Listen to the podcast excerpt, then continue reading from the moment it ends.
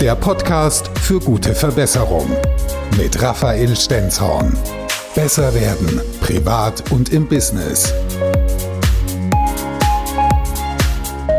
Herzlich willkommen zum Gute Verbesserung Podcast. Ich bin Raphael Stenzhorn und in diesem Podcast geht es darum, wie du privat oder im Business besser werden kannst, um noch schneller an dein Ziel zu kommen. Dazu gibt es zum Beispiel praktische Live- und Business-Hacks sowie großartige Gesprächspartner, die teilweise ganz einfache Dinge in ihrem Leben oder Berufsleben verbessert haben, um dadurch noch erfolgreicher zu werden. Und weiter geht es mit dem Radiointerview, das auf Antenne Mainz gelaufen ist. Und heute hörst du, warum Mitarbeiterinnen und Mitarbeiter gerne Candy Crush oder ähnliche Facebook-Spiele auf der Arbeit spielen und was das Ganze mit Erfüllung am Arbeitsplatz zu tun hat und was du dafür tun kannst, das gibt's heute auf die Ohren hier im Gute Verbesserung Podcast. Raphael Stenzhorn ist hier zu Gast bei Antenne Mainz. Wir waren gerade so bei deinem Modell von Mitunternehmern, die Mitarbeiter werden sollen. Und ich glaube, es ist verdammt wichtig, dass ja alle Leute tatsächlich kreativ am Prozess beteiligt sind. Ja, ich glaube, so ein Unternehmen muss ja von alleine laufen. Das ja. ist so der Traum von jedem Unternehmer. Du hast ein Unternehmen, was von alleine läuft. Den Traum, den konnte ich mir jetzt in den letzten 13 Jahren so erfüllen. Mein Unternehmen läuft quasi von alleine. Warum geht das? Weil ich mit Unternehmer gefunden habe, ja, keine Mitarbeiter, die natürlich bei mir angestellt sind, aber die die Freiheit haben, eben genau den Tätigkeiten nachzugehen, die sie selbst weiterbringen, wo sie richtig Spaß dran haben, wo sie mitgestalten können. Aber das ist ein Lernprozess, ne? Und man macht am Anfang nicht alles richtig, ne?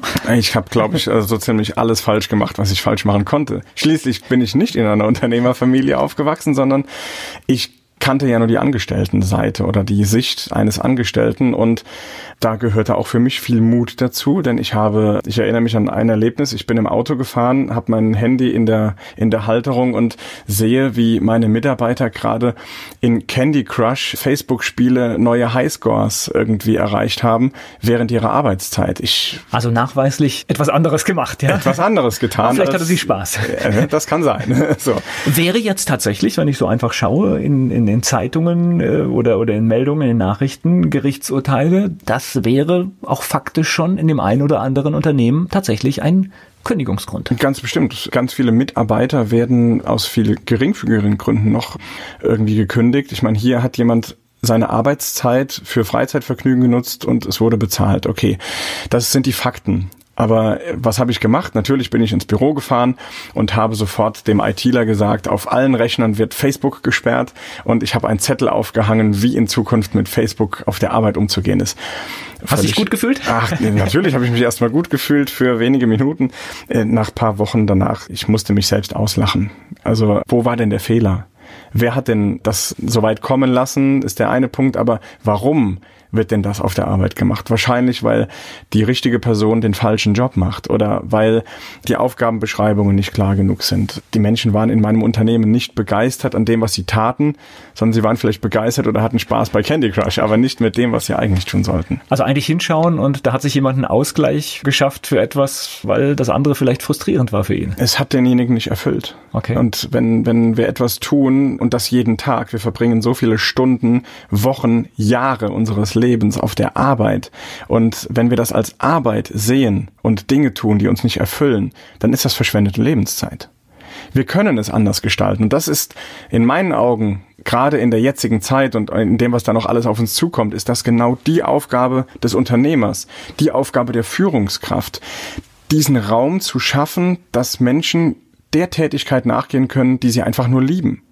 Ich habe vor kurzem auf einem Kongress sprechen dürfen vor ganz vielen Angestellten beziehungsweise Menschen, die sich gerade beruflich umorientieren wollen. Die waren gerade in der Phase, will ich ein Unternehmen wechseln, bin ich vielleicht momentan auf Standby, habe innerlich schon gekündigt und suche jetzt was Neues.